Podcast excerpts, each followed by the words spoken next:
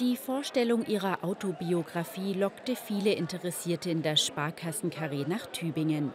Der Saal war am Ende voll besetzt, das Event ausverkauft. Im Publikum saß neben Familie und Freunden auch viel Prominenz, darunter einige Wegbegleiter Federles. Etwa der Chef der Unikliniken Michael Bamberg oder der ehemalige Bundeswirtschaftsminister Helmut Hausmann.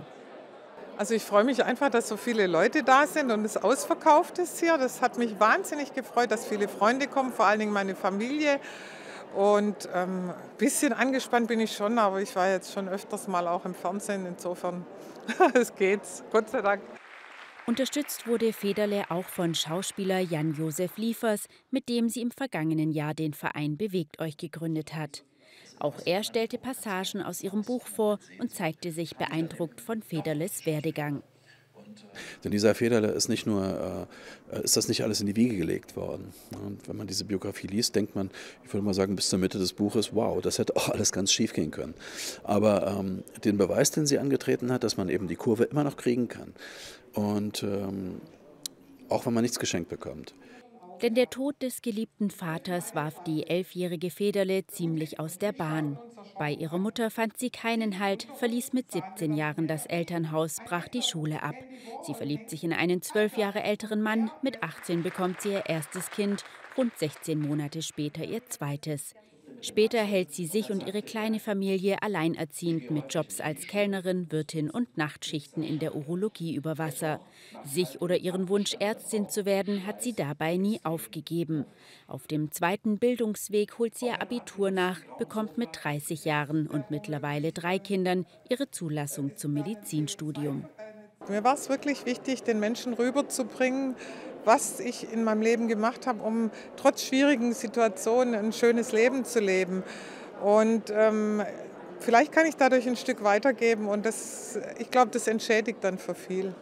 Und nicht immer ist der geradlinigste Weg auch der beste, weiß auch TV-Moderator Michael Antwerpes da gab es viele Irrwege. Also mein, mein Berufswunsch, äh, Kinderarzt zu werden, der hat äh, dank oder mangels Numerus Clausus nicht stattgefunden. Da musste ich umsetteln und äh, bin Journalist geworden, aber ich bereue es heute nicht.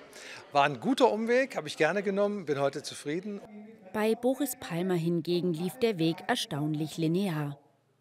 Mein Berufsweg war effektiv viel geradliniger, als man sich das äh, wünschen sollte, weil ähm, von dem Vater schon auf Politik getrimmt zu werden und dann auch in der Politik zu landen und am Ende das Amt des Oberbürgermeisters zu erreichen, das der eigene Vater 250 äh, Mal in ganz Baden-Württemberg angestrebt hat, das ist fast schon zu geradeaus, denke ich mir manchmal, ob da nicht noch ein paar Umwege besser gewesen wären.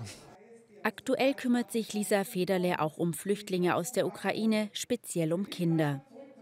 Wir haben inzwischen schon über 100 Kinder, gerade aus der Ukraine, die von uns gefördert werden, die Sport machen können. Wir äh, kooperieren da auch mit dem äh, Schwimmen für alle hier in Tübingen. Also wir versuchen ganz viel zu machen und das finde ich ist eine tolle Aufgabe und ich versuche immer ein Ziel nach dem anderen zu erreichen und nicht alles auf einmal, dann funktioniert es auch.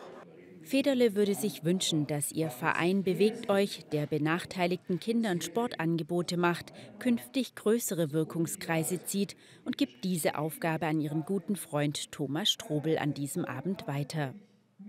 Das bin ich gewohnt. Die Lisa möchte ja immer etwas bewegen und jetzt hat sie ein Projekt, das heißt Bewegt euch und das nehme ich selbstverständlich gerne mit nach Stuttgart und äh, werde auch mit den Kollegen im Kultusministerium darüber gerne sprechen. Die Einnahmen der verkauften Tickets gehen an den Verein, ebenso wie die Erlöse der von Maler Ottmar Alt gespendeten Gemälde. Und wer mehr über das bewegte Leben von Lisa Federle erfahren wollte, etwa warum sie bei einem Einsatz mit einem Messer bedroht wurde oder wie ihre erste Nacht mit Rezzo Schlauch verlief, konnte sich am Ende des Abends ein signiertes Buchexemplar mit nach Hause nehmen.